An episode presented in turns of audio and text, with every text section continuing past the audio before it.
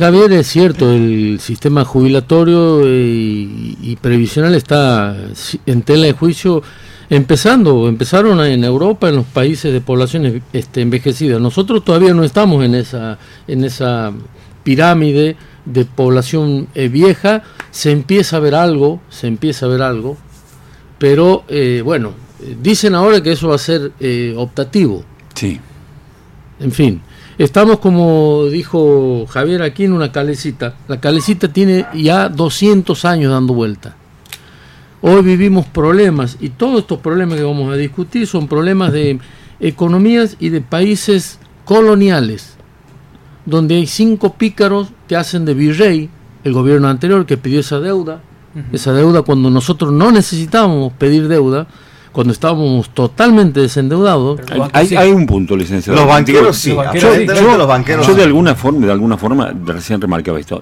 Argentina tenía que pedir plata. No, no tenía. 55 mil millones. De, de, hecho, venía en una pendiente de desendeudamiento. El, del, de la deuda total, el 11% había sí. llegado a ser en dólares. Es decir, una, eh, pero aparte reconocido por Duhovne como claro. ministro ya del, del gobierno que siguió nos, nosotros no necesitábamos, era una y aparte no lo teníamos al fondo.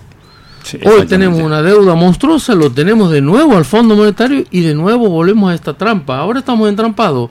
¿Pagamos o no pagamos? No se puede no pagar.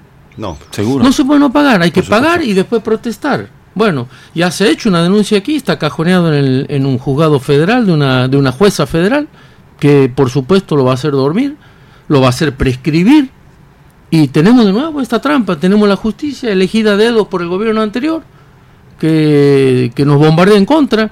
Hoy en día se quiere hacer una política pública a favor de la mayoría y hay un juez que te, que te, te larga una cautelar. Es decir, es una democracia mentirosa.